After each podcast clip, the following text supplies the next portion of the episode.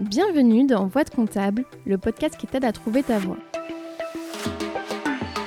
Nos invités ont un point commun, ils sont tous passés par des études de compta. Aujourd'hui, ils sont experts comptables, commissaires aux comptes, DAF ou encore contrôleurs de gestion, bref, ils font tous plus ou moins de la compta. Eh bien, en réalité, pas tout à fait. Certains ont même quitté les métiers du chiffre pour devenir prof ou monter une entreprise, par exemple.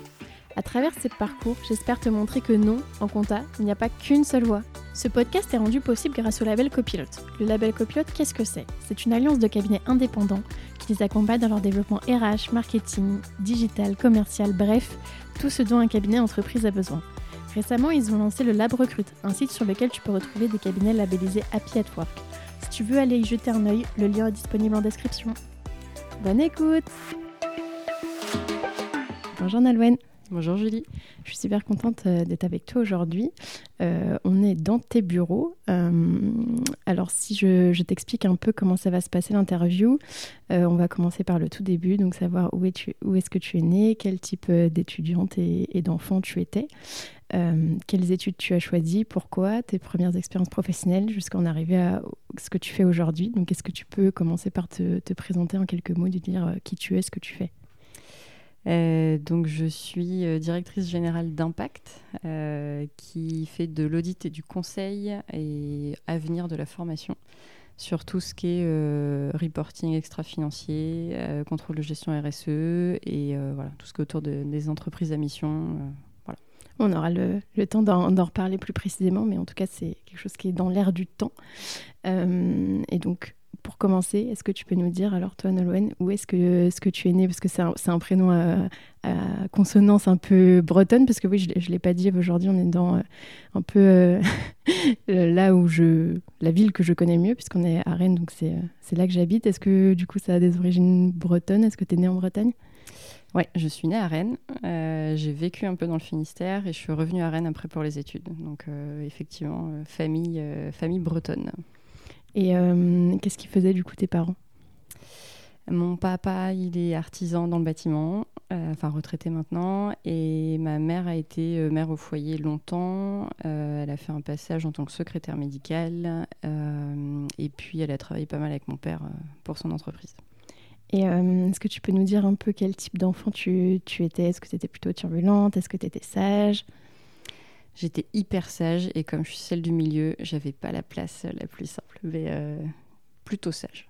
Pourquoi, pourquoi c'est pas la place euh, la plus simple? Parce que justement, j'aurais tendance à dire, euh, tu vois, quand tu es l'aîné un peu, on te donne plein de responsabilités. Quand tu es peut-être le dernier, on est un peu plus cool avec toi et du coup, c'est peut-être un petit peu plus foufou. Mais du coup, le milieu, j'aurais eu tendance à dire que.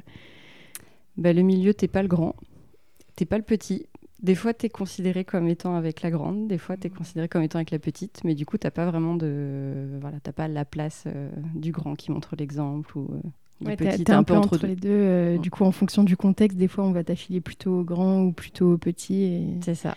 Ça marche. Bah, c'est vrai que moi, vu que je suis unique, j'ai pas ce, ce ressenti-là. Je, je, ne sais pas du tout comment ça se passe, mais du coup, je trouve que c'est intéressant. Et, et, au niveau des notes, est-ce que tu étais plutôt bon élève Est-ce que tu étais plutôt euh, dans Plutôt bon élève, même si mon père avait tendance à me dire que 18, c'était pas assez. Euh, voilà, mais plutôt bon élève. Ou tu étais enfin, vraiment genre euh, la tête de la classe ou non, dans les premiers Non, dans, le, dans les 10 premiers. Ouais, et du coup, as ton, plutôt ton père qui aurait voulu que tu sois peut-être la première ou non, c'était une façon de, une façon de parler, mais qui fait que voilà, tu, tu gardes aussi euh, ce petit. Plutôt que tu t'attends à un c'est bien, et puis euh, finalement, as un... bah, il manquait deux points, tu aurais pu aller les chercher. Mais c'était quand même bienveillant, c'était pas euh, te pousser. Le fond était bienveillant. ouais, c'est ça.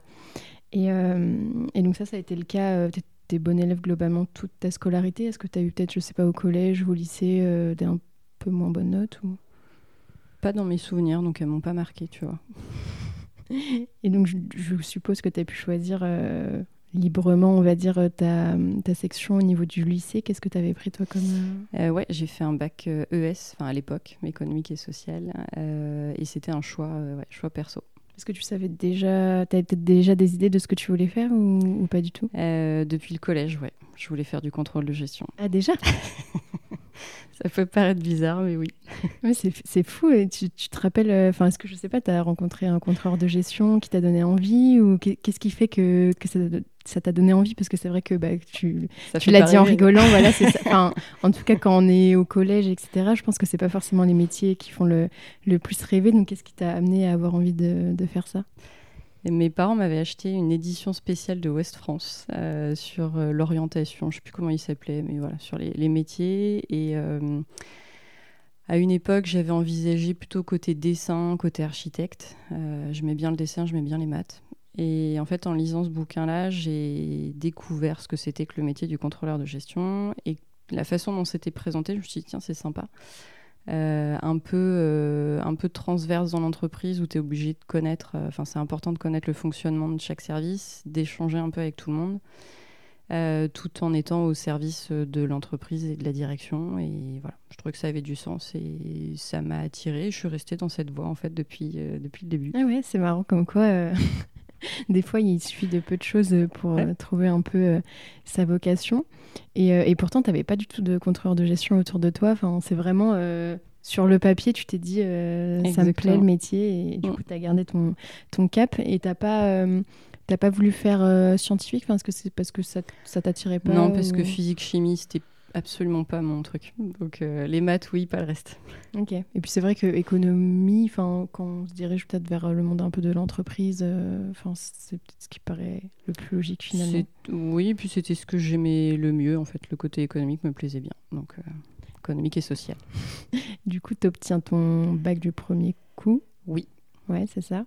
Et alors, comment tu fais euh, pour choisir euh, ce, que, ce que tu vas faire après comme, euh, comme étude? Parce que je ne sais pas s'il y a un parcours tout tracé, tu vois, si s'il y a des gens qui nous écoutent qui veulent faire du contrôle de gestion, est-ce qu'il faut faire en particulier, je ne sais pas ce qu'il faut faire, enfin, faut, il faut jamais vraiment faire quelque chose, mais est-ce que peut-être il y a plus de profils qui viennent d'écoles de commerce ou enfin toi on, en reviendra après mais tu as fait un master euh, contrôle gestion euh, et système d'information. Est-ce qu'il y a peut-être plus de personnes qui viennent de cette filière là ou des filières comptables ou? Dans les personnes que j'ai pu croiser côtoyer c'est euh, peut-être pas moitié moitié mais il y a une proportion qui est assez équivalente je trouve entre école de commerce et master master euh, moi, j'ai choisi l'IUT parce que école de commerce, c'était un peu trop cher euh, pour les moyens que j'avais à l'époque. C'est vrai que c'est un critère à prendre en compte aussi.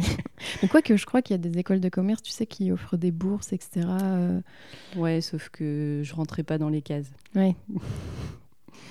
Mais donc, ouais, IUT, GEA, et se poser la question est-ce que je le fais à Quimper, là où j'étais à l'époque, ou est-ce que je le fais à Rennes? Et il se trouve que euh, j'ai rencontré, euh, alors c'était pas mon mari à l'époque, mais mon mari d'aujourd'hui, je l'ai rencontré euh, l'année de mon bac et il était étudiant à Rennes. Donc voilà, la ville de Rennes, c'est imposé fait comme ça, on va dire. c'est ça. Et donc en DUT, alors tu découvres un peu peut-être des matières que tu connaissais pas, puisque mmh, tout ce qui est, je sais pas, je pense la compta. Voilà, la compta, le marketing, bah, le contrôle de gestion, je pense que tu en fais un peu. Ouais, ouais, il y, a des choses. Et euh, à ce moment-là, est-ce que, est-ce que ça te plaît, est-ce que ça te conforte euh, dans ton choix euh, de devenir contrôleur de gestion? Ouais, quelques moments de solitude sur la compta. Où première année d'UT, j'ai absolument rien compris. J'ai eu les plus mauvaises notes de toute ma carrière d'étudiante. Euh, C'était la logique des mi-crédits euh. Ouais, je sais pas, j'ai bloqué. Mais en deuxième année, j'ai eu le déclic, donc euh, mm. ça allait mieux. Mais première année, ça a été très compliqué là-dessus. Mais je pense que c'est le cas pour beaucoup de gens au final. C'est pour ça que c'est bien aussi de, de, dramatiser le truc parce que. et on peut même devenir expert comptable et ne pas comprendre la logique. Bon, faut la comprendre au bout d'un moment quand même, mais, mais c'est normal de pas. Enfin, c'est un peu un langage à part et du coup, c'est normal de pas forcément l'avoir directement. Euh, et du coup, tu disais, ouais, il y avait le contrôle, enfin, la compta, c'était pas ton fort au début, euh, le contrôle de gestion. Là, je m'y retrouvais plus. Euh, Pourtant, c'est lié.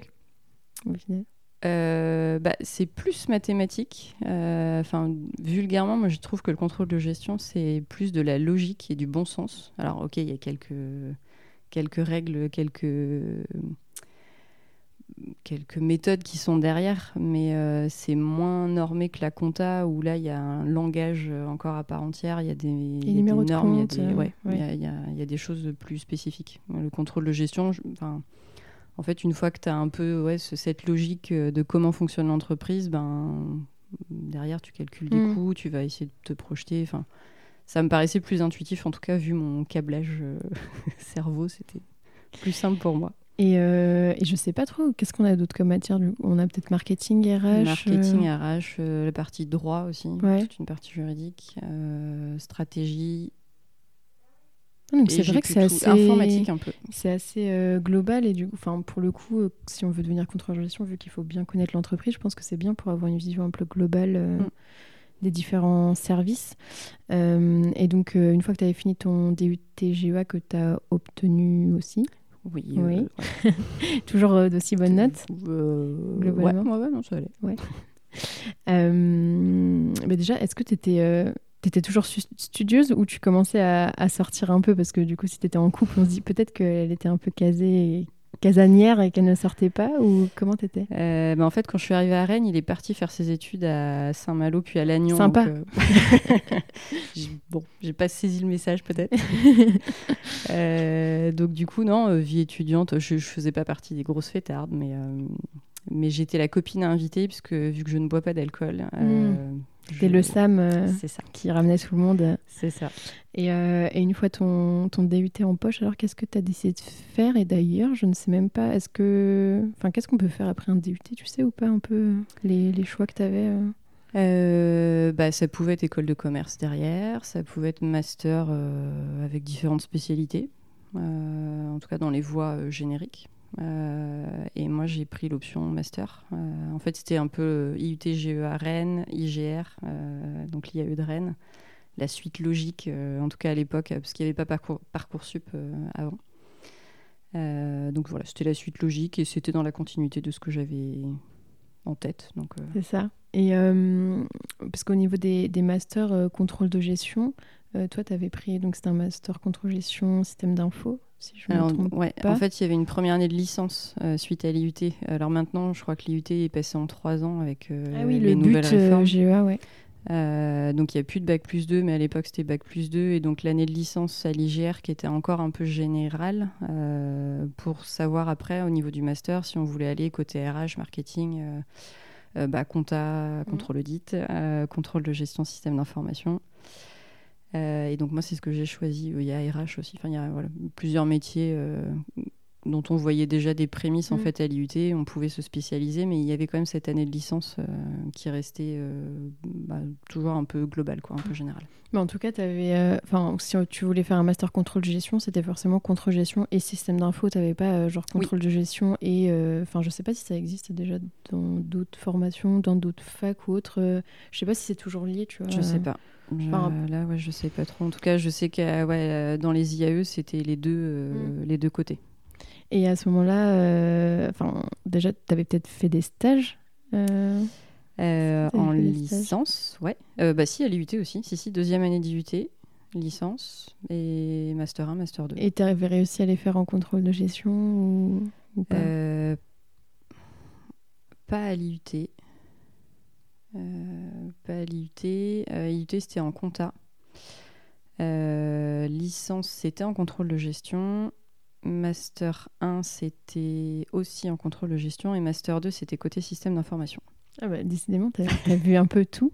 Et, et comment ça se fait qu'à l'IUT, tu n'avais pas fait de stage contrôle de gestion? C'était une volonté ou peut-être que tu n'avais pas, trouvé, pas trouvé, ils voulaient pas... C'était les joies de chercher un stage. Euh, et voilà, j'ai trouvé un compta et en soi, c'était intéressant malgré tout. Ça t'a conforté dans le fait de te dire que tu voulais pas faire de, On peut dire ça comme ça, c'est ça. Et euh, ouais, ça, c'est compliqué euh, aujourd'hui, tu penses, quand on est étudiant, jeune diplômé, qu'on n'a pas forcément d'expérience, de, de, trouver un stage en, en contrôle de gestion ou... Mais en tout cas, sur des niveaux euh, bac plus 2 ou 3, ouais, je pense que ça reste assez compliqué. Euh... Surtout que c'est des stages peut-être un peu plus courts et du coup, ouais. ça vaut pas le coup, entre guillemets, pour l'entreprise de. Bah, après, ça reste un investissement de temps euh, à consacrer et je pense que les contrôleurs de gestion qui sont en poste euh, sont souvent dans des plutôt grosses structures mm. euh, avec une charge euh, bah, qui, est, là. Donc je pense que c'est plus par manque de temps de, prendre. Donc, ils préfèrent prendre des personnes un peu plus capées, enfin un, peu plus avancées dans les études pour espérer les soulager un peu plus. C'est ça. Et ton, ton, stage que tu avais fait en licence, c'était dans quel. Enfin, peut-être pas dire le nom de la boîte, mais le, ou le secteur d'activité Dans un organisme public sur la mise ah, en place du contrôle de gestion. Ah ouais, c'était. Euh, t'as commencé euh, hard là. Enfin, je pense que c'était pas toi qui étais responsable de, de mettre en place le contrôle de gestion, je suppose. Non, non, il y avait une personne dans le service, mais qui, euh, qui prenait du coup mm. une stagiaire pour, pour l'aider à mettre en place des indicateurs de suivi. Ah, c'est cool. et ça t'a plu du coup? C'était pas le secteur d'activité que j'aurais dans, vers lequel je serais allée comme ça euh, au premier abord. Euh, mais je suis tombée avec quelqu'un qui était vraiment super. Et pour le coup, ouais, c'était intéressant. Côté voilà, inattendu mais hyper enrichissant. Et c'était pas le secteur d'activité, mais au moins déjà c'était du contrôle de gestion, parce que oui, avant t'avais c'est ça, avais la compta. c'est ça. Et parce que quand tu disais que c'est pas forcément le secteur d'activité qui t'attirait, est-ce que, enfin, t'avais des secteurs en particulier qui, qui t'attiraient ou? L'industrie. Je voulais faire du contrôle de gestion industrielle. Parce que du coup, dans le contrôle de gestion, il y a souvent plusieurs euh, spécialités. Les deux grandes, c'est commercial ou industriel. Euh, et du coup, je, voulais, je voulais le côté industriel. Et c'est quand tu dis commercial, euh, c'est quoi? C'est peut-être des boîtes avec euh, des produits, euh, je sais pas, des produits SaaS ou. soit c'est sur des prestats de services. Ouais, c'est ça, prestats de services. Soit c'est euh, dans les groupes industriels. tu peux aussi avoir des contrôleurs de gestion qui sont dédiés à la partie en fait chiffre d'affaires, mm. qui sont dédiés sur la partie commerciale. Avec, Suivi des ventes, voilà. Ouais. Des, des prix, enfin politique de, de prix, etc. C'est ça. Ok. Et, et, là, en master, alors, tu te spécialises un peu plus dans le contrôle gestion système d'information. Mm. Euh, ça se passe toujours aussi bien, ça te plaît toujours autant? Ouais. Et même euh, mieux qu'avant, parce que pour le coup, euh, j'attendais depuis assez longtemps d'être dans des formations spécifiques. je trouvais presque dommage d'attendre Bac plus 4 avant de rentrer, enfin même si à l'IUT on rentrait quand même un peu déjà dans des choses métiers, mais je manquais un peu de concret. Et pour le coup, la formation ouvrait en apprentissage euh, pendant que j'étais euh, à l'IGR et j'aurais aimé euh, faire en apprentissage pour un peu plus de concret. Ouais, mais t'as pas eu l'occasion, c'était juste après toi en fait. Bah, en fait, ça a dû sortir pour mon année de master 2 et j'avais pas trouvé d'apprentissage. et voilà, du coup, je l'ai suivi en formation initiale, mais mais ouais, j'étais contente d'avoir un peu un peu de choses très, enfin, beaucoup plus spécialisées et pas assez terrain à mon goût, mais quand même un peu plus qu'avant. quoi. Et qu'est-ce qu'on voit euh, du coup en, master euh, contrôle gestion Peut-être, je sais pas, les, tableaux de bord ou ce genre de choses? Ouais, comment calculer un coût de revient, euh, comment faire un budget, comment faire bah, des tableaux de suivi. Et côté SI, c'est peut-être plus, c'est quoi? C'est plus du Excel peut-être? Ou il y a eh d'autres ben, choses? Pas tant que ça. Ah il, y a, le cliché du contrôleur de gestion sur Excel qui est vrai. oui, ce que j'allais dire, je suis pas sûre que ça soit vraiment un cliché. Ça, peut l'être, mais euh, c'est une réalité pour beaucoup. Euh, sur la partie système d'information, on a appris à coder, à faire du SQL, à coder en PHP, à développer un site internet. Euh, à développer un site internet? Ouais. Il y a quelques années de ça quand même, mais. Non, mais pourtant ça, ça paraît un peu bizarre dit comme ça parce que ça n'a pas trop de rapport avec le, le contrôle de gestion, a priori parce qu'on pouvait, avec ce master-là, aussi aller vers des métiers euh, orientés euh, système d'info. Ouais, et, si, ouais. et en fait, ça t'amène quand même la rigueur de la base de données, de, mm. bah, du code. Et mine de rien, euh, même en n'ayant pas beaucoup travaillé côté système d'information, ça me sert encore aujourd'hui d'avoir cette mécanique et de comprendre en fait ce qui se cache derrière un, outil informatique, mm. quel qu'il soit. Quoi. Et euh, du coup, pour ton master, tu disais que tu avais réussi à faire des, stages euh, en contrôle de gestion en, entreprise. Est-ce que c'était du contrôle de gestion industriel cette fois-ci? Ouais. Ouais. Oui, sur le master 1, ouais, c'était euh, groupe agroalimentaire dans lequel j'ai travaillé après. J'avais fait un premier stage dans une des usines de production. Et ça t'a, pareil, ça t'a conforté dans ce que tu voulais faire? Et ben, je me suis éclatée, aussi bizarre que ça puisse paraître, mais euh, mettre la blouse, les chaussures de sécurité, aller voir les machines, euh, les gens en production, échanger avec euh, les différents chefs de service. voilà, j'étais comme une gamine dans un magasin de jouets. Et, j'avais, j'avais deux personnes avec qui je travaillais, donc le DAF et un contrôleur de gestion qui était des deux personnes extraordinaires avec qui j'ai gardé contact encore là. Mais donc ouais, humainement et l'environnement, ça me convenait bien. Et justement, j'allais te demander en quoi ça consiste vraiment. Enfin, en tout cas, dans ton stage, qu'est-ce que tu avais fait toi en tant que contrôleur de gestion stagiaire?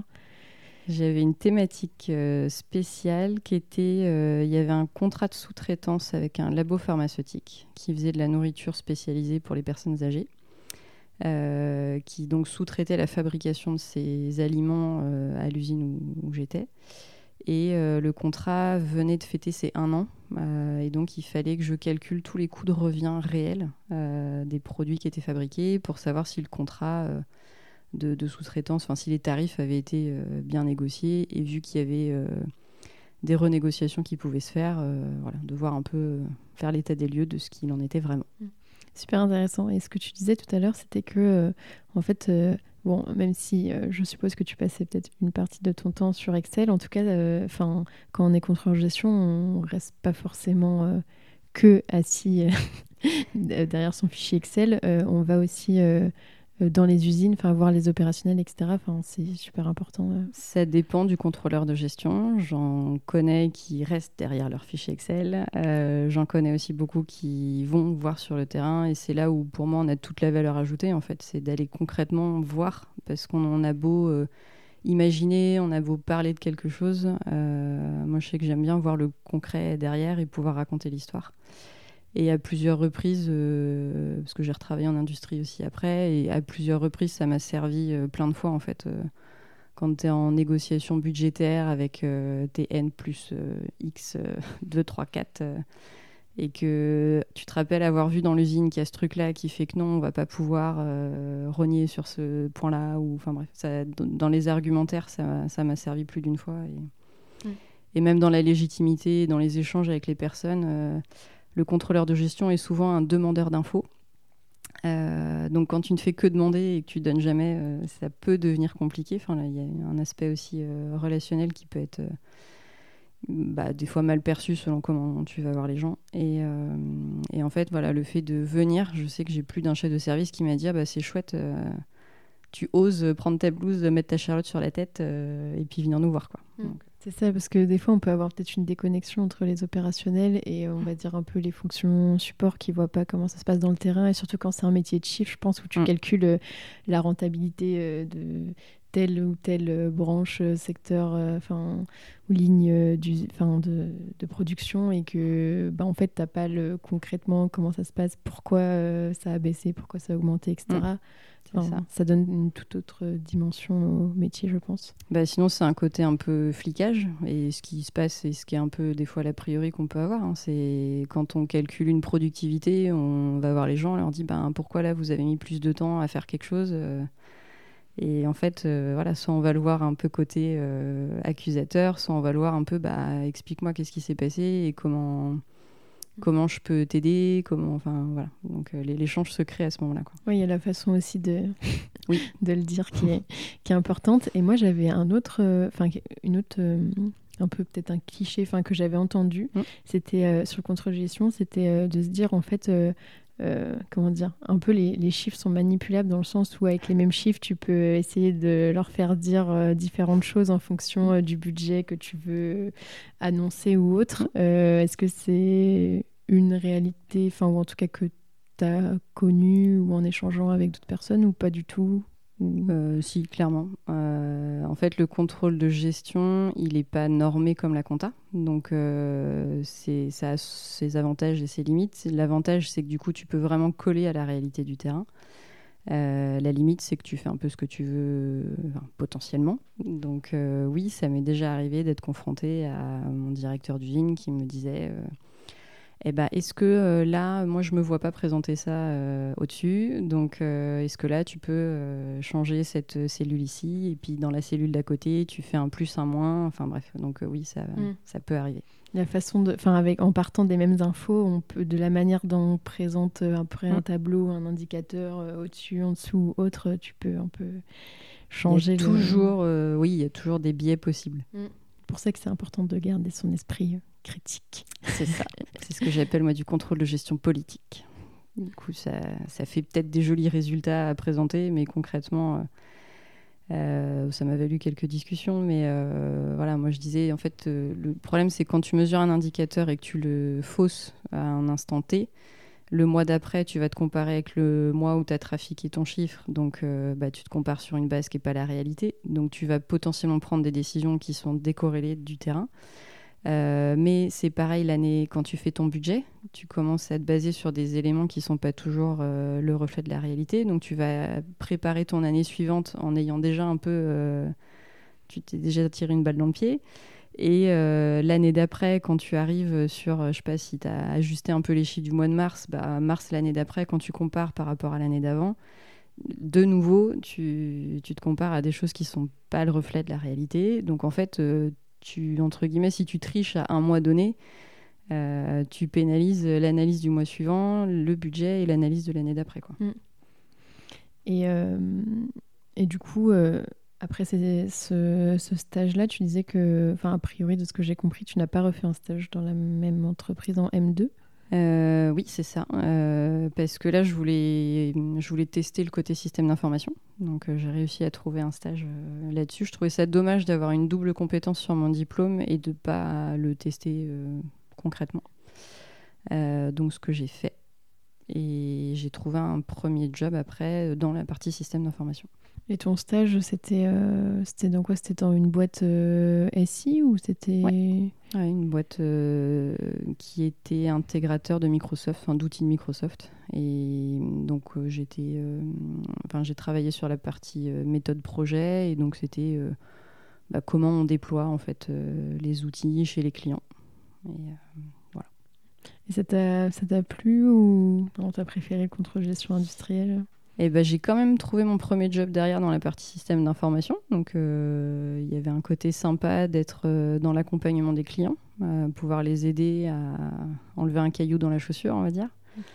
Euh, donc ça c'était chouette. mais après, alors le stage s'était bien passé. Ça aurait pu déboucher sur une proposition d'emploi, mais les choses ont fait que ça s'est pas passé comme ça.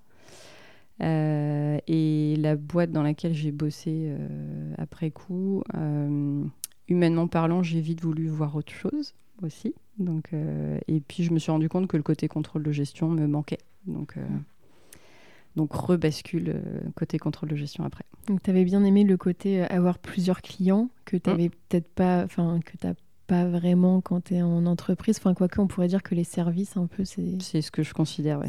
en fait, c'est mes clients internes. Euh, après, ils sont externes, ils sont internes. Mais en tout cas, le, le la volonté d'aider, euh, je la trouvais dans les deux cas.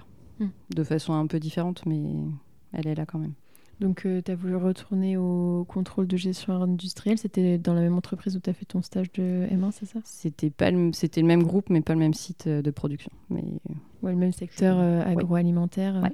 Et, euh, et, là, quelles étaient tes missions? C'était la...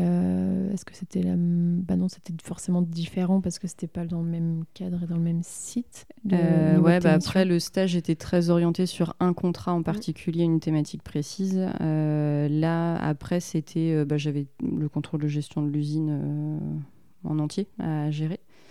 Donc ça consiste euh, concrètement à calculer les prix de revient des, produits qui sont fabriqués, qui vont être fabriqués, donc qui sont avec des échanges avec la, la R&D, le marketing. Euh, de suivre plein d'indicateurs euh, tous les mois, de gérer, de faire en fait, il y avait des situations mensuelles, donc la compta sortait une situation mensuelle, le contrôle de gestion, il fallait que je recale ma situation sur les données comptables. Euh, enfin, en tout cas, que je retrouve les mêmes, euh, les mêmes chiffres. Euh, donc, situation mensuelle. Et puis, les, tout l'exercice budgétaire, une fois par an. plus voilà, quelques analyses ponctuelles sur panne d'électricité dans la vigne, combien ça coûte. une heure d'arrêt sur une machine, ça coûte combien. voilà, des analyses ponctuelles. Et donc, euh, du coup, est-ce qu'on parle de, tu sais, on parle de période fiscale pour les comptables. Mmh. Est-ce que tu parles de genre de période budgétaire euh, pour les contrôleurs de gestion? Il y a la période de reporting mensuel euh, en début de mois. Les début de mois, oui. Et période de, bah là, on est quoi On est novembre. Ouais, la période est encore un peu chargée là pour les contrôleurs de gestion. Est-ce que tu peux expliquer ce que c'est pour ceux qui nous écoutent, certains qui sont peut-être étudiants, qui n'ont pas forcément encore travaillé, qu'est-ce que c'est un reporting mensuel et eh bien, c'est d'avoir euh, plein d'indicateurs différents. Alors, des exemples concrets, c'était, euh, je sais la quantité de matière envoyée à la station d'épuration, le nombre de produits fabriqués, euh, les écarts de stock sur les emballages et les ingrédients, de regarder les produits non conformes. enfin, voilà, plein d'indicateurs comme ça à remettre à jour tous les mois. Donc, c'est beaucoup de collecte de données les retravailler pour en faire des ratios, pour alimenter des tableaux de bord qui, qui sont à destination après des chefs de service, euh, de la direction de l'usine, de après du reste du groupe. Euh, enfin, il y avait des infos qui remontaient. Euh, donc c'est de mettre à jour tous ces tableaux-là et puis de vérifier que les données gestion recollent avec les données comptables sur la partie financière en tout cas, mmh. sur la partie euro quoi. C'est un peu comme Enfin, alors, si je prends l'exemple de compta, on fait un bilan tous les ans, donc là c'est un peu l'équivalent, mais en mensuel et mmh. côté contrôle de gestion du coup. Et euh, au niveau de la relation avec la compta, euh, comment ça se passe? Est-ce que il faut attendre euh, que la, situation mensuelle comptable soit sortie pour que toi tu puisses commencer ou tu peux faire des choses en parallèle Il y a des choses qui peuvent être faites en parallèle sur tout ce qui est, bah, par exemple, les productivités ou tous les indicateurs de qualité, tout ça, ça ça rentre pas dans un logiciel de compta. Il n'y a pas forcément une facture en face, donc tout ça, je peux, c'est traitable bah, dès que les infos sont disponibles. Euh, là où il fallait attendre, c'était sur la partie RH, euh, les salaires. Il euh, fallait attendre que ça soit la bouclé, la paye. et puis voilà, quelques données. En fait, il y avait des situations provisoires et définitives. Et en gros, il y avait quelques deltas de factures entre les deux situations. Mais on peut quand même commencer à travailler sans attendre la compta. Et sur ce site-là, tu étais toute seule ou il y avait une équipe contrôle de gestion?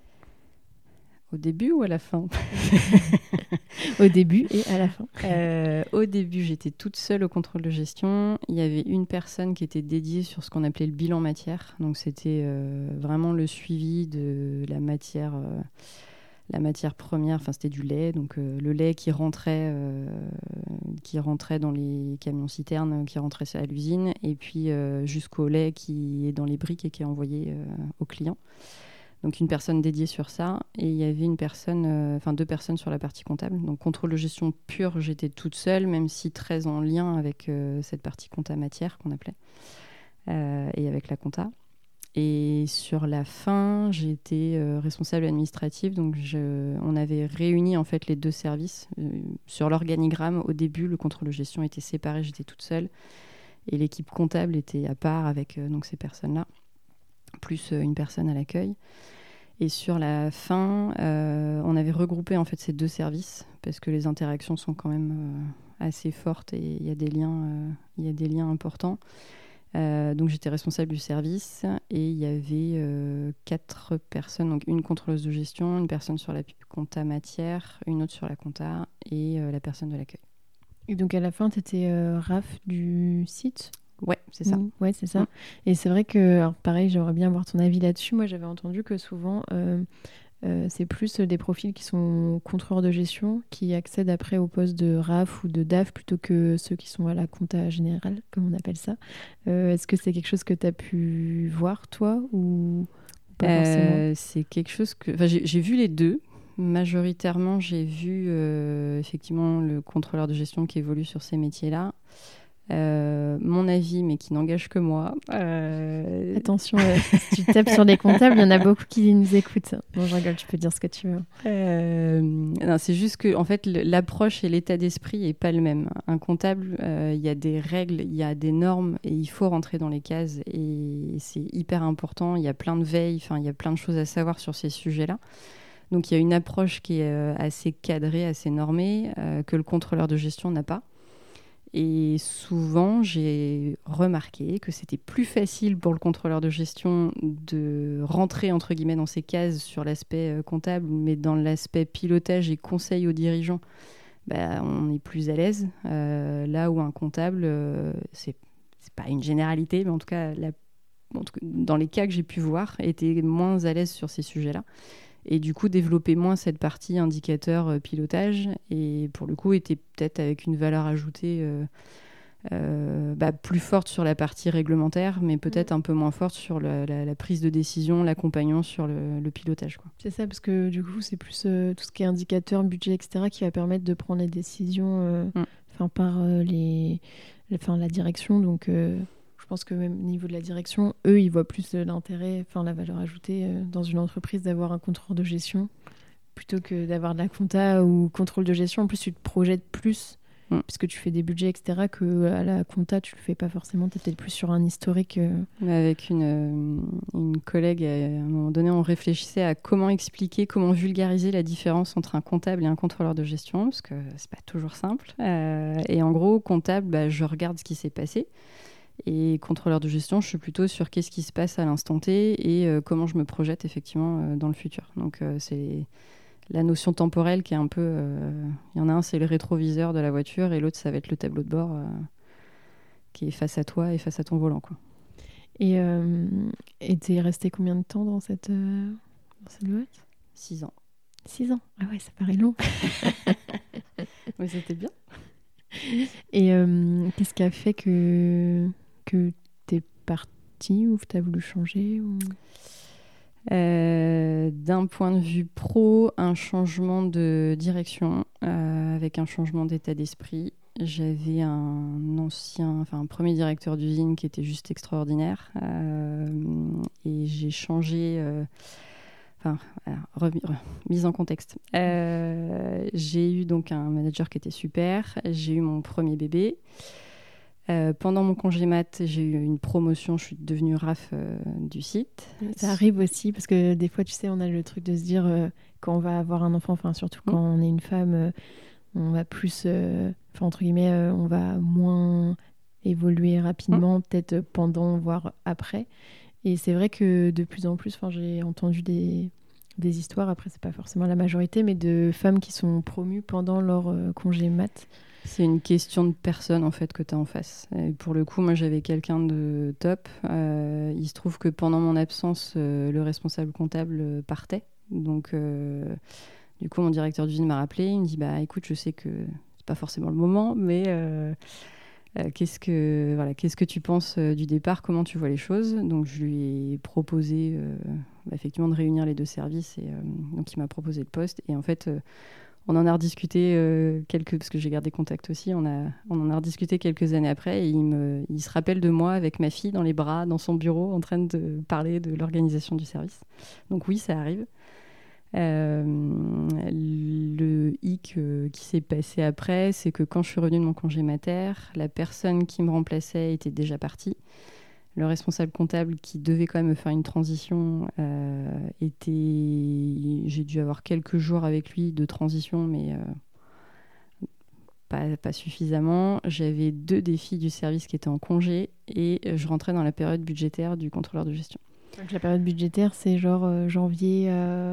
Euh, hmm. Non, c'était euh, sur l'été jusqu'à euh, novembre-décembre, quoi. Juillet-août jusqu'à novembre-décembre. Donc je suis rentrée en fait dans une période où en gros je faisais deux boulots au lieu d'un.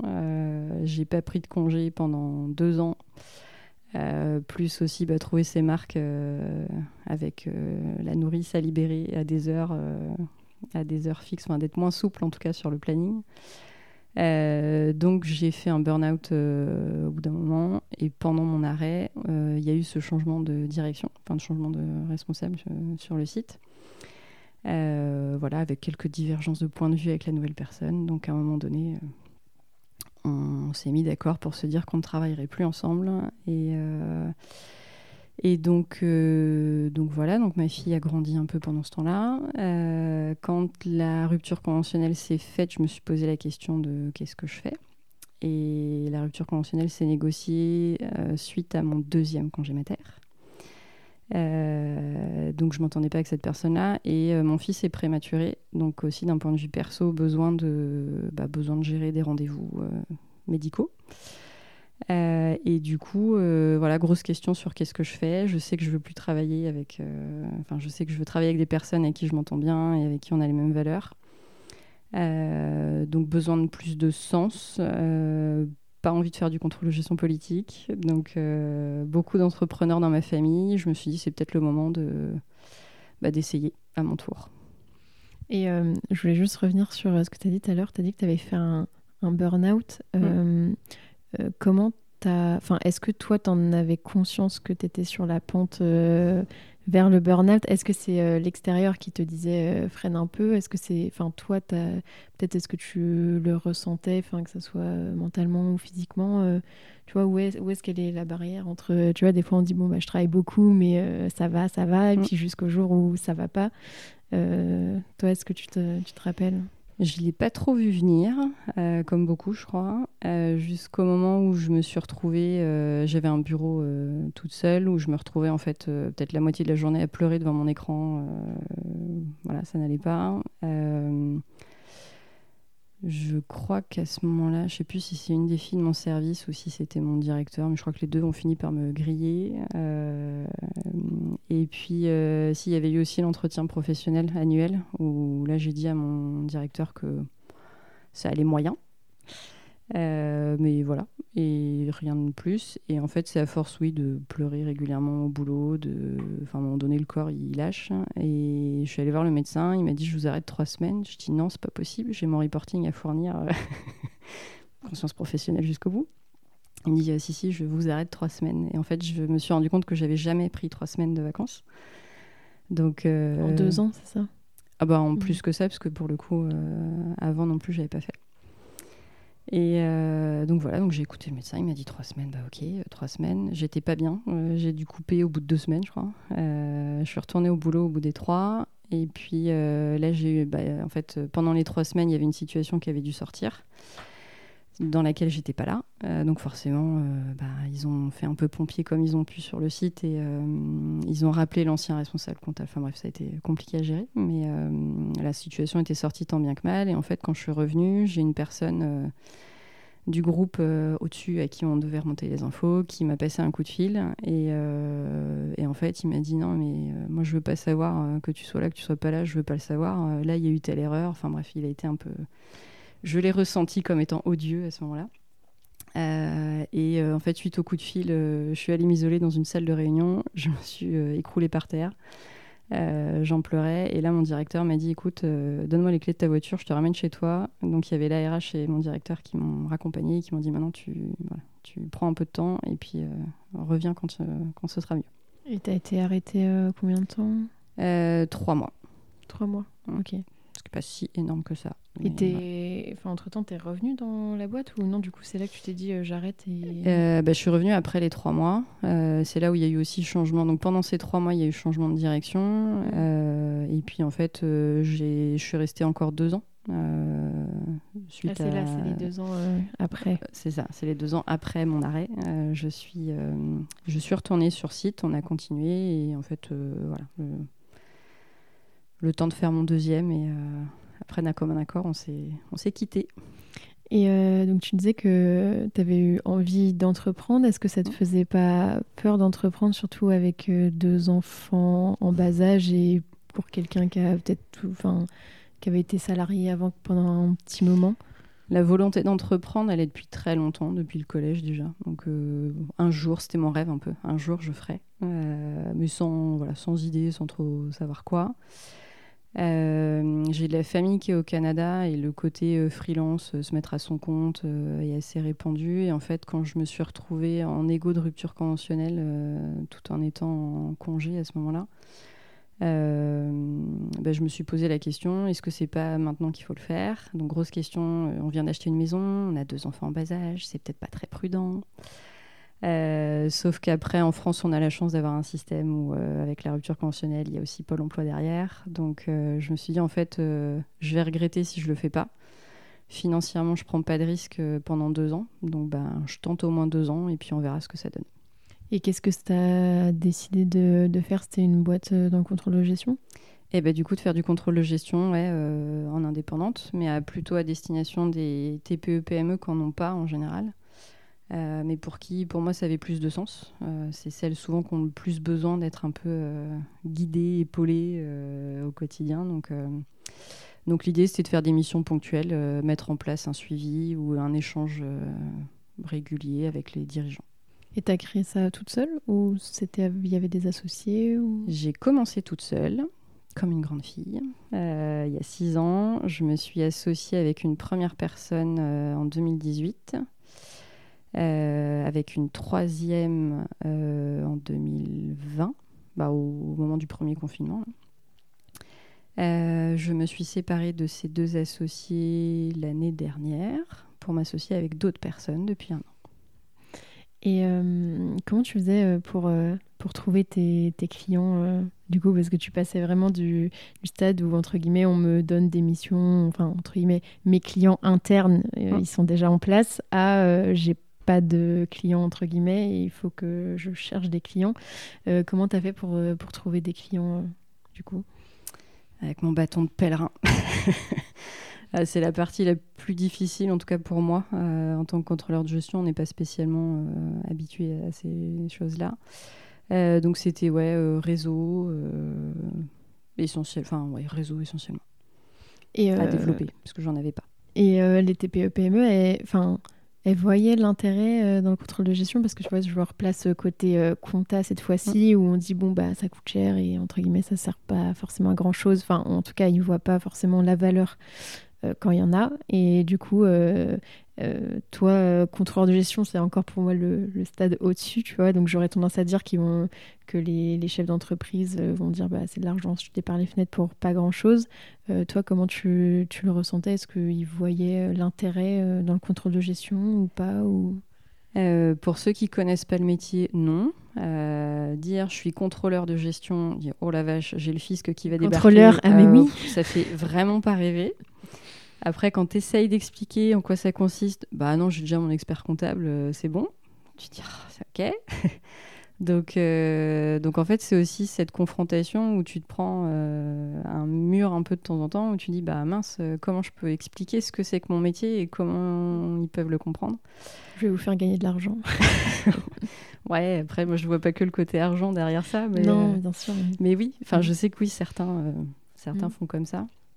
Euh, donc, euh, face à ces moments de solitude, j'avais lancé un peu une bouteille à la mer. J'avais euh, identifié en fait tous mes alors, concurrents, confrères, consoeurs, on appelle comme on veut, mais d'autres personnes qui faisaient ça aussi.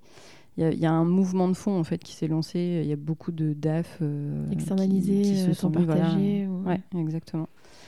donc j'en ai contacté une quinzaine, on s'est réunis tous les mois, on était une 10-12, on se réunissait tous les mois pour échanger justement sur comment tu fais, euh, quel prix, euh, enfin toutes mm. les problématiques euh, du lancement de sa boîte. Donc ça, c'était chouette. et après, ben, c'était ouais, d'essayer de trouver des mots, donc l'analogie du tableau de bord, du GPS, voilà, d'essayer de trouver des mots un peu comme ça. du GPS oui, le contrôleur de gestion et le GPS de l'entreprise. tu donnes une direction. Donc en tant que dirigeant, en tant que conducteur de ta voiture, tu décides de la destination où tu veux aller. Et après, le contrôleur de gestion, bah, il va te proposer euh, trois itinéraires en te disant bah, si tu vas par là, tu feras moins de kilomètres, euh, mais tu auras peut-être euh, plus, enfin, tu rouleras moins vite, et ce sera des petites routes, mais tu auras des beaux paysages. là, tu feras peut-être plus de kilomètres, mais tu iras plus vite. là, attention, il y aura une zone de travaux. donc, c'est un peu ce côté je te guide dans ton chemin, je te donne des hypothèses, mais tu restes, en tant que dirigeant, tu restes maître de la décision, et c'est malgré tout toi qui tiens le volant. Si à un moment donné, je te dis prends tout droit et que tu as décidé de tourner, ben, tu tournes et on adapte. quoi. on refait les tableaux de bord et on recalcule un itinéraire. Et euh, tu disais que donc, euh, dans cette, euh, dans cette boîte-là que tu as créée, tu es resté combien 5-6 ans? Ça fait 6 ans que je suis à mon compte. Donc je suis restée un peu moins de 2 ans toute seule, un peu moins de 2 ans à 2, après à 3 et maintenant à 10. Et euh, qu'est-ce qui a fait que tu as eu envie de d'arrêter? Parce que c'était finalement tu conciliais le fait d'avoir des clients enfin on va dire externes cette fois-ci avec le contrôle de gestion et peut-être euh, un peu plus euh, de valeur puisque c'était plus des TPE, PME que des grands groupes industriels. Qu'est-ce qui fait que tu as eu envie de, de changer encore une fois? Dans quel sens? Dans le fait de m'associer? Euh, de, dans le fait de, enfin entre guillemets de, ouais, voilà, de ne plus être associé euh, dans cette boîte-là et de créer une, une nouvelle le changement d'associé, euh, comment il s'est fait? Ouais. depuis, depuis, depuis que je suis maman, je pense, j'ai une certaine sensibilité. Alors, je ne l'avais pas conscientisé à l'époque, mais une certaine sensibilité RSE. Euh, quand tu es confronté à des gens qui pensent que tu es là pour les contrôler, euh, que tu es là pour tailler dans les charges, euh, enfin un peu le, méchant qui débarque dans l'entreprise, je me suis dit qu'il y avait un truc à faire pour montrer que ça pouvait aussi servir et être humain, même s'il y a des chiffres, on peut aussi les utiliser à bon escient. j'ai commencé à me renseigner sur tout ce qui était RSE et j'ai eu ma sorte de déclic il y a trois ans, un peu plus de trois ans. Euh, et donc, euh, je me suis dit qu'il y avait peut-être quelque chose à faire, un lien à faire entre la RSE et le contrôle de gestion. Et là, j'ai ouvert une boîte de Pandore, j'ai trouvé plein de trucs qui existaient déjà, des méthodes de calcul de coûts qui, sont, qui intègrent la partie environnementale, des, comment, des, des référentiels d'indicateurs qui sont RSE, qui sont à l'échelle internationale, nationale, européenne. Enfin bref, j'ai découvert qu'il y avait plein de choses qui existaient. Donc je me suis dit que finalement c'était ça que je voulais faire et que je faisais inconsciemment peut-être avant. Euh, donc j'ai commencé à en parler euh, à quelques personnes, à tester un peu cette démarche euh, auprès de ces quelques personnes. Et puis de fil en aiguille, voilà, on a développé. Enfin, du coup, le changement d'associé s'est fait sur aussi un, changement de projet et de partage de valeurs. Voilà, l'opportunité était là et on s'est séparés. Euh. En gros, j'ai eu une proposition de m'associer, euh, mais seule, sans mes deux précédents associés. Donc, j'étais un peu face à un dilemme est-ce que je continue euh, avec l'historique ou pas? Et mes deux associés d'avant m'ont dit fonce, c'est une super opportunité. Donc, voilà, ça c'est ça s'est fait comme ça et du coup voilà, j'ai un super projet euh, en cours. Et est-ce que tu peux nous expliquer alors qu'est-ce que tu entends toi par contrôle de gestion RSE Qu'est-ce que c'est concrètement? Eh ben, c'est un peu comme du contrôle de gestion, mais euh, toute une dimension environnementale et sociale, sociétale qui est, qui est omniprésente. Donc, c'est euh, des indicateurs qui sont un peu différents. Euh, c'est des méthodes, euh, bah, comme je disais tout de suite, euh, calcul de coût de revient, bah, c'est pas que des euros. En fait, on peut aussi y mettre la, dimension gestion des déchets sur un, bah, une brique de lait euh, que je fabrique, euh, finalement, je m'arrête pas, je la vends à mon client, je m'arrête euh, à une fois que le consommateur l'a utilisé, combien ça coûte de générer ce déchet, de le recycler. Le enfin, l'impact, peut-être, je sais pas, au niveau des émissions de CO2, le transport, où est-ce que ça va être vendu, peut-être la composition du produit, enfin, au niveau santé pour le consommateur, etc. D'où viennent, d'où viennent mes matières premières, donc tout ce qui est alors, c'est, pas on peut se servir de toutes les données qui sont derrière une analyse de cycle de vie, derrière un bilan carbone. Tout ça, c'est des sources d'informations en fait euh, que, que, le contrôleur de gestion peut s'éclater à, exploiter. Et est-ce que tu peux nous donner des exemples d'indicateurs, euh, par exemple RSE Donc euh, peut-être que je sais pas, je sais pas si tu divises en plusieurs pans, genre des indicateurs environnementaux, sociaux, sociétaux. Est-ce que tu peux nous donner peut-être des exemples Ouais, bah sur donc il y a des piliers derrière la RSE, donc euh, il y en a trois, cinq, bon, ça dépend de qui, euh, à qui on pose la question. En gros, il y a des indicateurs économiques, des indicateurs sociaux, sociétaux et des indicateurs environnementaux, pour schématiser, pour simplifier. Derrière environnemental, il y a, hum, moi j'aime bien le côté, alors souvent on pense au côté CO2, moi j'aime bien le côté euh, ratio énergétique.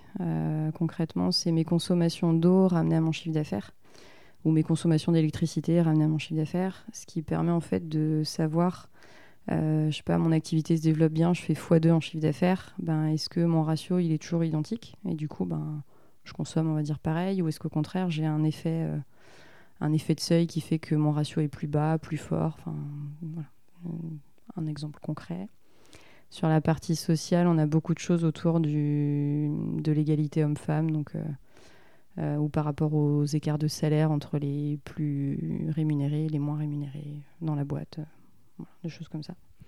Et euh, tu fais pas que du contrôle de gestion RSE, tu fais aussi de l'audit mm. de DPEF et de société à mission. Est-ce que tu peux nous expliquer ce que c'est une DPEF et une société à mission déjà pour commencer? Euh, une DPEF, c'est une déclaration de performance extra-financière. C'est euh, de la paperasse obligatoire euh, pour les grands groupes. Alors, petite boutade. Au-delà de la paperasse, c'est un, outil de communication et un outil de, de, fil rouge et de structuration un peu d'une démarche bah, RSE. Donc derrière ça, c'est tout ce qui est extra-financier. Euh, c'est-à-dire euh, bah, tout ce qui n'est pas euro. quoi. Qu'est-ce qu'on fait dans la boîte euh, qui n'est pas de l'euro? Donc c'est une obligation pour les grandes structures, pour les forcer, vu qu'elles sont grandes, elles sont forcément impactantes, donc pour les forcer à, agir. et les seuils sont en train de se rabaisser, donc de plus en plus d'entreprises seront obligées d'aller là-dessus. et en tout cas de publier ça, donc ça impose un peu de transparence. Et une société à mission, c'est un, c'est une qualité. Alors, c'est au-delà du statut juridique, euh, de la forme juridique que peut prendre une entreprise, on peut choisir d'avoir une qualité en plus qui est d'être société à mission. Et quand on fait ça, on s'engage euh, à respecter certaines obligations, comme euh, avoir un référent ou un comité de mission, rédiger un rapport de mission, donc un, un, petit compte rendu de tout ce qui est fait dans l'année une fois par an et de se faire auditer par euh, l'équivalent du CAC euh, sur la partie financière, euh, par un organisme tiers indépendant. Mm. voilà, de se faire auditer régulièrement. Et oui, d'ailleurs, comme tu le dis, je crois que donc, les CAC peuvent auditer les sociétés à mission. Qu'est-ce que tu en penses de ça? Parce qu'on va dire que tu es un peu, enfin pas une concurrente, mais on va dire que tu n'es pas CAC et, et, tu le fais aussi. Quel est ton, ton avis justement par rapport à, cette mission-là? Est-ce que euh, peut y avoir des avantages à être CAC ou pas? Ou est-ce qu'il y, y, en a un des deux qui est mieux placé pour euh, faire cette mission? C'est une approche qui est différente. Réponse de Normand. Euh, C'est des cas qui nous écoutent. à aujourd'hui, à aujourd'hui, il faut que CAC ou pas CAC, il faut être accrédité par le COFRAC. Donc euh, il faut voilà, montrer un peu patte blanche, euh, processer un peu tout ce qu'on fait et, se faire euh, examiner par quelqu'un de l'extérieur. Il est question que les commissaires aux comptes ne passent plus par cette case d'accréditation et, une équivalence de par leur diplôme. là où ils sont pleinement légitimes, c'est sur bah, le process d'audit. ça reste leur métier de base, donc j'ai envie de dire, quel que soit l'objet audité, euh, le process euh, reste le même. Donc là-dessus, ils sont, ils sont ultra légitimes. Après, euh, c'est plus une approche un peu différente. Et pour le coup, on est quelques acteurs à ne pas être commissaire au compte et à pouvoir faire les audits. Il y a soit des avocats, soit des gens qui font du conseil en ouais, Des avocats. Ouais. soit, bah, nous, on est un peu le petit, le vilain petit canard à part là sur une approche contrôle de gestion. Mais euh, l'idée, en fait, c'est de, bah, de mieux comprendre euh, ce qui se passe concrètement dans l'entreprise, d'être euh, assez, en veille, en alerte sur tout ce qui peut se faire, sur les bonnes pratiques, sur la, partie RSE.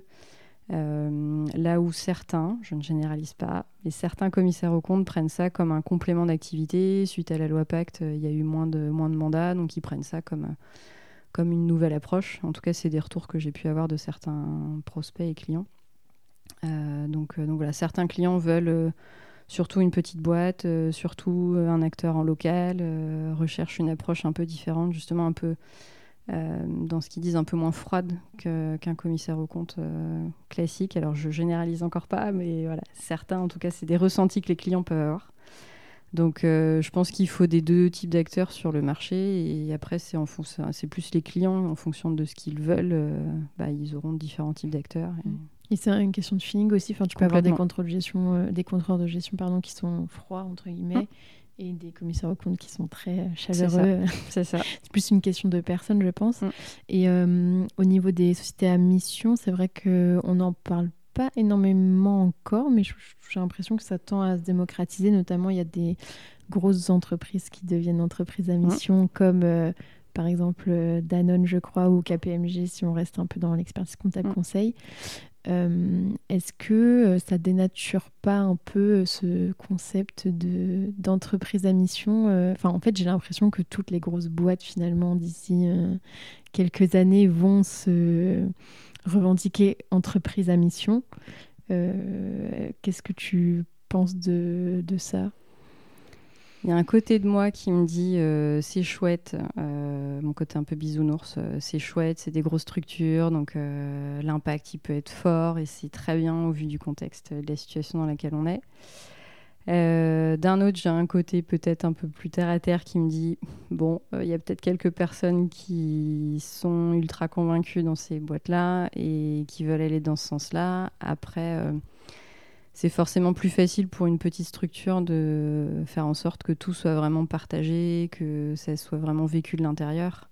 le cap de, en fait, le, fait de devenir entreprise à mission est presque et presque tôt pour certaines grosses boîtes, je pense. Euh, il faudrait peut-être déjà euh, que tout soit bien diffusé en interne à tous les échelons euh, avant de vraiment faire le changement de statut. Mais c'est aussi un avantage concurrentiel par rapport à d'autres. Donc bon, je, je, suis assez sceptique sur la sincérité de la démarche. Greenwashing peut-être pour certains. Bah peut-être. À voir, on verra dans le temps.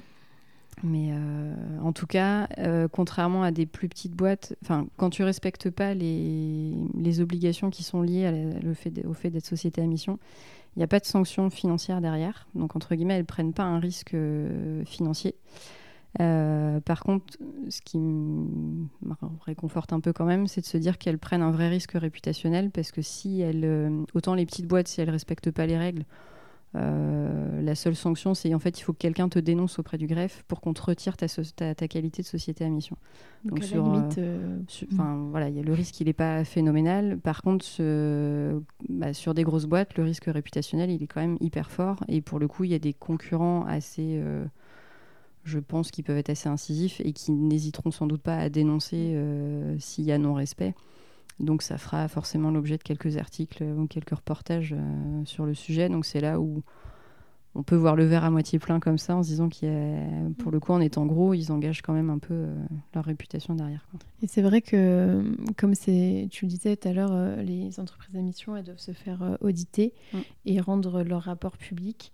Le fait que qu'elles doivent le faire, elles vont forcément, je pense, essayer de donner quand même une bonne image et donc d'améliorer certains indicateurs. Alors même si elles ne le font pas forcément euh, dans un but premier euh, mm. RSE, mais qu'elles le font dans un but euh, d'image de marque ou autre, si in fine ça améliore ce qui se passe à l'intérieur de l'entreprise, je pense qu'on peut se dire que c'est c'est toujours pas ça mal. de gagner. Après là, dans les dans quelques rapports. En fait, après, c'est aussi euh, quelle lecture on a de ces documents-là. Euh, et pour le coup, quand on est un peu affûté sur le secteur d'activité ou sur euh, bah, qu'est-ce qui existe comme type d'indicateur, en fait, on arrive à déceler que c'est un peu creux, ou au contraire que c'est quand même assez engageant, assez poussé, et que derrière, il y a eu des choses de fait. Donc, c'est plus après une, ouais, une, une, lecture aiguisée de la chose. Ça, l'esprit critique et... Ça et regarder si derrière il n'y a pas, comme tu disais, le contrôle de gestion politique, ou là, ça serait mm. plus euh, le rapport de mission politique. Euh, je sais, enfin, j'ai lu quelques rapports de mission de boîtes. Euh, plus ou moins grosses et je sais qu'il y a des indicateurs, c'est juste en fait des obligations légales qui sont derrière. Donc quand tu sais que c'est juste une obligation légale, tu mm. dis bah bon, ok c'est à suivre, c'est une obligation légale, donc oui. Mais l'idée de la qualité d'entreprise à mission, c'est d'aller plus loin justement que, que ça. Oui, peut-être un peu, euh, genre, je sais pas, dans la composition des, des produits ou autre, euh, enfin, de dire on n'utilise pas tel type de, oui, par de, exemple, de composants, alors que de toute façon, c'est interdit dans la législation. Euh, finalement, c'est pas. Mais comme ce qui se passe des fois dans certaines publicités, hein, on dit ah bah. Sans parabènes ou sans. Enfin, c'est peut-être pas le cas pour. J'ai pas une connaissance assez pointue là-dessus, mais en tout cas, où on met en avant des choses qu'on n'utilise pas, mais des fois, on remplace par quelque chose qui est encore pire en plus, des fois. Oui, mais qui sont juste une conformité à la réglementation. C'est ça. Mm. Et euh, donc, tu nous disais que tu étais euh, directrice générale d'Impact euh, avec 3C. Est-ce que tu peux nous expliquer comment vous avez trouvé le nom et qu'est-ce que ça signifie impact, ça a été beaucoup de réflexion pour trouver le nom. Des c'est le plus compliqué. Des fois, tu as, l'idée de boîte, tu sais ce que tu veux faire, tes missions, tes trucs, et le nom. ça a été quelques moments de solitude, quelques discussions. C'était vraiment cette idée de bah, d'avoir de l'impact euh, dans ce qu'on fait. Donc euh, voilà. Le nom est bien choisi. Pas hyper original. Euh, et le 3C, il est par rapport à la compta triple capital. parce qu'au-delà de faire du contrôle de gestion, je suis aussi en veille sur les sujets de compta triple capital. Euh, donc pour faire simple, c'est euh, l'idée d'avoir euh, un bilan et un compte de résultat, donc un, résultat global qui soit sur le capital financier. Donc ça, c'est ce qui existe aujourd'hui. et demain, d'avoir la même chose sur le capital environnemental de l'entreprise et pareil sur le capital humain. Ok, un, vaste, un vaste programme. Et du coup, là-dessus, il existe déjà des, enfin, des ressources? Est-ce qu'il y a un peu, enfin, comme on disait avec euh, la compta et tout, c'est plutôt normé? Est-ce que c'est quelque chose, euh, est-ce qu'il y a déjà dans des entreprises qui le pratiquent euh, Donc, il y a cinq grandes méthodes qui se qui se dégagent, enfin qui travaillent en tout cas, qui essayent d'aller vers ces. Alors c'est pas toujours que du triple capital, mais en tout cas qui tendent vers cette orientation-là. Euh, elles sont toutes plus ou moins en phase de conception, de recherche, enfin de R&D. Euh, elles ont toutes été expérimentées dans au moins euh, une ou quelques entreprises. concrètement, pour celles que j'ai eu l'occasion d'approfondir un petit peu, à l'échelle des petites structures, c'est pas encore, pas encore transposable. Enfin, pour les expérimentations qui ont été faites, des fois, c'est un doctorant qui vient chez toi pendant un an pour définir quels sont les capitaux que tu as chez toi. Donc, euh, donc voilà, essentiel pour faire avancer la, chose, mais, euh, mais pas encore exploitable au quotidien. Il y a des négociations, enfin, il y a des discussions qui sont en cours à l'échelle européenne pour harmoniser ça, pour pouvoir normer tout ça. Donc, l'objectif, il est là, la volonté, elle est là. Quelle échéance de temps hmm, J'en sais rien. Euh, mais en tout cas, euh, il y a une des méthodes qui est en train de, de concevoir une formation à destination des experts comptables, justement, pour euh, pouvoir avoir un impact plus fort derrière ça. Donc, projet en cours à suivre. Donc ça, c'est une formation qui, est, qui a déjà commencé, enfin qui est en cours de... Non, qui serait la cible, c'est de pouvoir la lancer à partir de 2023. Donc assez proche, mais voilà, à voir quand est-ce que ça sort réellement. Mais l'objectif est là. Et justement, euh, s'il y a des personnes qui nous écoutent, des étudiants ou des professionnels euh, qui voudraient un peu se former sur ces sujets-là, toi, je crois que tu as fait pas mal de, formations là-dessus. Euh, est-ce que tu en as certaines à recommander peut-être Moi, j'ai fait le certificat à Paris Dauphine sur le reporting extra-financier qui aborde un peu cette compta triple capital, mais qui voit plus largement en fait toute la partie extra-financière de euh, comment je crée un indicateur jusqu'à euh, potentiellement aller jusqu'à une agence de notation en fait, euh, comment je me fais noter. donc assez intéressant, mais plutôt pour des profils bah, déjà DAF ou experts mmh. comptables ou qui sont déjà dans ces métiers-là. Il y a bah, beaucoup d'auto-formation, il y a beaucoup de ressources en fait à trouver sur Internet. donc il y a le CERCES, qui est une, association qui travaille sur une des méthodes de compta triple capital. Euh, ça s'écrit comment? CER CER, CES. Ouais. .org, je crois, le site. Euh, il y a euh, l'ORSE, ORSE, qui est une association qui a sorti un guide avec, en partenariat avec le C3D, donc le Collège des directeurs du développement durable. ils ont sorti un guide justement qui recense ces cinq méthodes et qui les explique le cheminement, tout ça. Donc il est disponible, le, guide est dispo sur Internet, qui permettent déjà de, voilà, de creuser un peu ces, ces sujets-là. Ok, bah super, merci beaucoup. Euh, alors, j'avais vu que tu étais aussi membre de la DFCG. Euh, est-ce que tu peux nous expliquer ce que c'est un peu? C'est une association, donc l'acronyme c'est Directeur financier et contrôleur de gestion. Euh, c'est une asso métier qui est nationale. J'y ai adhéré il y a déjà 5 ouais, cinq ans, un peu plus de 5 ans. je fais partie du bureau plus ou moins de Rennes. Euh, l'idée, c'est quoi? C'est de se réunir entre DAF et contrôleurs de gestion euh, pour échanger sur des choses très métiers. Euh, donc sur Rennes, que, globalement dans les, dans les différentes régions, il y a des événements qui s'organisent tous les mois sur une thématique en particulier, mais qui est propre. là, la prochaine à Rennes, c'est l'utilisation de Power BI, voilà, un outil très concret. Sujet d'actualité. Donc euh, voilà, à chaque fois c'est une thématique. Euh, des fois il y a un intervenant, des fois il n'y en a pas. Des fois c'est du partage d'expérience. Euh. donc plutôt de l'échange entre pairs et, et c'est plutôt, plutôt bien à faire. on va dire que c'est un peu du réseautage et de la veille métier. Ouais, et puis ça permet de se sentir moins seul à parler de, voilà, de choses un peu qui passionnent pas tout le monde. on peut quand même en parler avec d'autres. Et pour le coup, si je l'avais si j'avais pu le faire en étant salarié, enfin si j'avais eu cette ouverture d'esprit à ce moment-là, euh, ça m'aurait, je pense, apporté aussi. Euh, pour le coup, quel que soit le statut et le poste, euh, il y a même des étudiants hein, qui, qui, en font partie. Enfin, il y a des partenariats avec certaines écoles et, voilà, c'est hyper, hyper intéressant. Ah oui, d'accord. Enfin, faut pas être forcément, DAF ou euh, contrôleur gestion ou enfin il faut être un peu dans le secteur mais ce que je veux dire c'est que si on est étudiant et qu'on n'est pas encore en poste on peut tout à fait euh, adhérer après. Complètement. je sais, sais pas peut-être au niveau du tarif c'est élevé ou eh ben il y a un tarif étudiant. Ah, euh, alors je l'ai plus en tête il faudrait vérifier sur le site il me semble que c'est de l'ordre d'une trentaine d'euros mmh. enfin relativement abordable. ça, ça, se veut abordable mmh. pour la plupart des étudiants et il y en a pas forcément beaucoup qui osent, mais, euh, mais pour le coup, c'est hyper, mm. euh, enfin c'est hyper enrichissant. Quoi.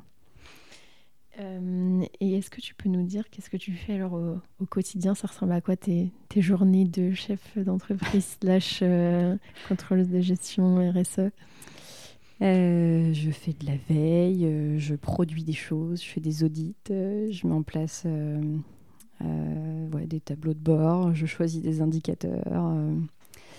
J'apprends à communiquer euh, sur les sujets, euh, j'anime des conférences, des webinaires, des choses comme ça. Enfin, je partage. Euh, ça m'arrive régulièrement d'échanger avec des étudiants ou des DAF ou des contrôleurs de gestion qui se posent des questions sur ce qu'ils font, sur ce qu'ils veulent faire. J'essaye d'être présente aussi pour mon équipe, du partage entre associés, entre les différentes structures du groupe. Enfin, voilà, c'est déjà pas mal. Euh, est-ce que tu peux nous dire qu'est-ce que tu aimes le plus et qu'est-ce que tu aimes le moins dans ce que tu fais? Euh, J'aime beaucoup échanger et apprendre avec les clients qui sont euh, pour le coup déjà sensibilisés à la démarche RSE et qui ont, des, enfin, qui ont souvent d'ailleurs des actions que je trouve top. Enfin, c'est donc c'est le côté le côté enrichissant, le côté énergisant en fait d'avoir ces partages là. Euh, et ce que j'aime le moins, euh, bah, la partie commerciale, c'est toujours celle où j'ai le plus de mal, mais euh, voilà. Après, je m'y habitue petit à petit. Et est-ce que tu peux nous, nous dire si tu es fier de ton parcours? Et pourquoi? Globalement assez ouais, de me dire je l'ai fait. J'ai osé, euh, osé faire ce que j'avais en tête euh, depuis déjà quelques temps. Euh, fière de pouvoir regarder mes enfants et de leur dire que bah, j'aurais fait mon petit quelque chose à moi, à mon échelle, d'un point de vue pro et perso. voilà. Puis je suis alignée, je suis alignée sur ma vie pro et perso. Parce que tu es passé de salarié à euh, chef d'entreprise, de chef, enfin, tu as changé un peu de, on va dire, passer du contrôle de gestion classique au cadre de gestion mm. euh, RSE. Donc, euh, moi, je trouve ça top. Enfin, tu es quand même pas mal sorti de ta zone de confort, je trouve. Oui, je fais. je confirme. Et est-ce que tu peux nous parler un peu bah, Tu nous as dit que tu avais deux enfants. Ouais. Euh, comment tu gères un peu l'équilibre vie pro vie perso? Est-ce que c'est important pour toi? Euh, C'est vital pour moi. Euh, mm. C'est pas toujours simple, mais voilà, je prends cette liberté et pour le coup, je veux la partager aussi avec les équipes. J'ai d'ailleurs mis ça dans ma signature du mail. Peut-être que des fois, j'envoie des messages à pas d'heure, enfin, en tout cas pas sur des heures standards de bureau, mais j'essaie d'être là pour les enfants quand il y a besoin. Enfin, tu vois, je, les emmène aux activités extrascolaires sur des heures des fois qui sont pas toujours euh, simples à gérer, mais, euh, mais voilà, on fait. Et puis euh, j'ai la liberté du planning, donc je cale un peu ce que je peux faire sur des heures un peu off, je le fais. Et puis voilà, j'essaie de concilier un peu comme je peux, mais puis avec un mari qui m'aide quand même beaucoup aussi. Et tu travailles euh, des fois euh, le soir, enfin, tu, ça t'arrive d'ouvrir ton PC, euh, je sais pas, après 20h ou, Quand même le week-end? Ça m'arrive. Ça, m'arrive, mais c'est toujours, c'est toujours volontaire et c'est jamais vraiment une corvée. Enfin, en fait, j'aime ce que je fais, donc après, oui, il y a des moments où c'est un peu plus tendu que d'autres, mais, mais globalement, j'aime ce que je fais, donc, donc ça m'arrive, mais je le, je le choisis aussi en partie. Ok, bon, c'est le principal alors si ça, te convient. Euh, et au niveau de tes projets, euh, là pour l'instant vous êtes combien euh, chez Impact? On est trois pour l'instant, enfin juste sur Impact. Euh, et puis bah, on verra ce que l'avenir nous réserve. Est-ce que tu des... pas fait ton budget euh, de savoir, euh, je sais pas, est-ce que vous voulez être 10 dans deux ans Sont-ils les plus mal chaussés Mon budget est fait, la stratégie est faite. il n'y a, plus qu'à maintenant. C'est ça, il n'y a plus qu'à. Non, les perspectives, oui, ça va être de continuer à se développer. Après, clairement, l'idée, c'est pas de, pas de grossir et de grossir et de grossir. C'est de rester à taille humaine, de rester en local. L'idée, c'est pas qu'on se déplace tout le temps à droite à gauche et qu'on dorme à l'hôtel 3-4 nuits par semaine. Donc euh, voilà, ça peut être de dupliquer en fait le modèle dans d'autres communes, euh, dans d'autres villes, euh, dans d'autres régions, mais porté par d'autres personnes et vraiment d'avoir ce partage de valeurs et de quitte à partager aussi les méthodes et le fonctionnement. mais voilà, l'idée c'est quand même de, grossir un peu. On a un petit peu de marge, mais de rester quand même à taille, à taille humaine. Et pour l'instant, c'est ce, qui, c'est ce que les clients recherchent. Donc, il ne faut pas qu'on le perde. On a les clients qui nous ressemblent. c'est ça. Et euh, est-ce que s'il y avait des choses à refaire différemment, enfin, est-ce qu'il y avait des, s'il y avait des choses à refaire, pardon, est-ce que tu ferais euh, différemment? Euh, et ben j'ai envie de dire non parce qu'en fait à chaque fois j'ai appris quand même quelque chose. Donc même si sur le coup il y a des fois tu te dis ah bah si ça serait peut-être été mieux comme ça en final non. Et qu'est-ce que tu dirais à la, à la qui a 20 ans et qui rêve de faire du contrôle de gestion industrielle? Parce que bon, tu es quand même assez proche, mais euh, en même temps euh, assez euh, éloigné dans un autre sens. Alors qu'est-ce que tu, tu, lui dirais si tu avais un conseil à lui donner? Pose-toi moins de questions. Pourtant, tu t'en es posé hein, quand t'as plein. Mais non, voilà, un peu moins quand même. Est-ce que c'est pas bien aussi des fois de se poser des questions? Il faut, mais il faut, mais juste C'était un peu trop. Super, bah écoute, merci beaucoup Nolwenn pour cet échange qui j'espère pourra en inspirer plus d'un. Et ah puis bah, euh, bonne, euh, bonne continuation à toi. Merci beaucoup. Merci. Félicitations, tu as été au bout de cet épisode. Tu peux m'envoyer un message sur LinkedIn ou Instagram pour me dire ce que tu en as pensé. Les suggestions de profil sont aussi les bienvenues. Si tu veux m'aider à faire connaître le podcast, tu peux le noter 5 étoiles sur Apple Podcast ou le partager à deux amis, c'est gratuit. Pour découvrir le prochain épisode, je te donne rendez-vous dimanche prochain à 10h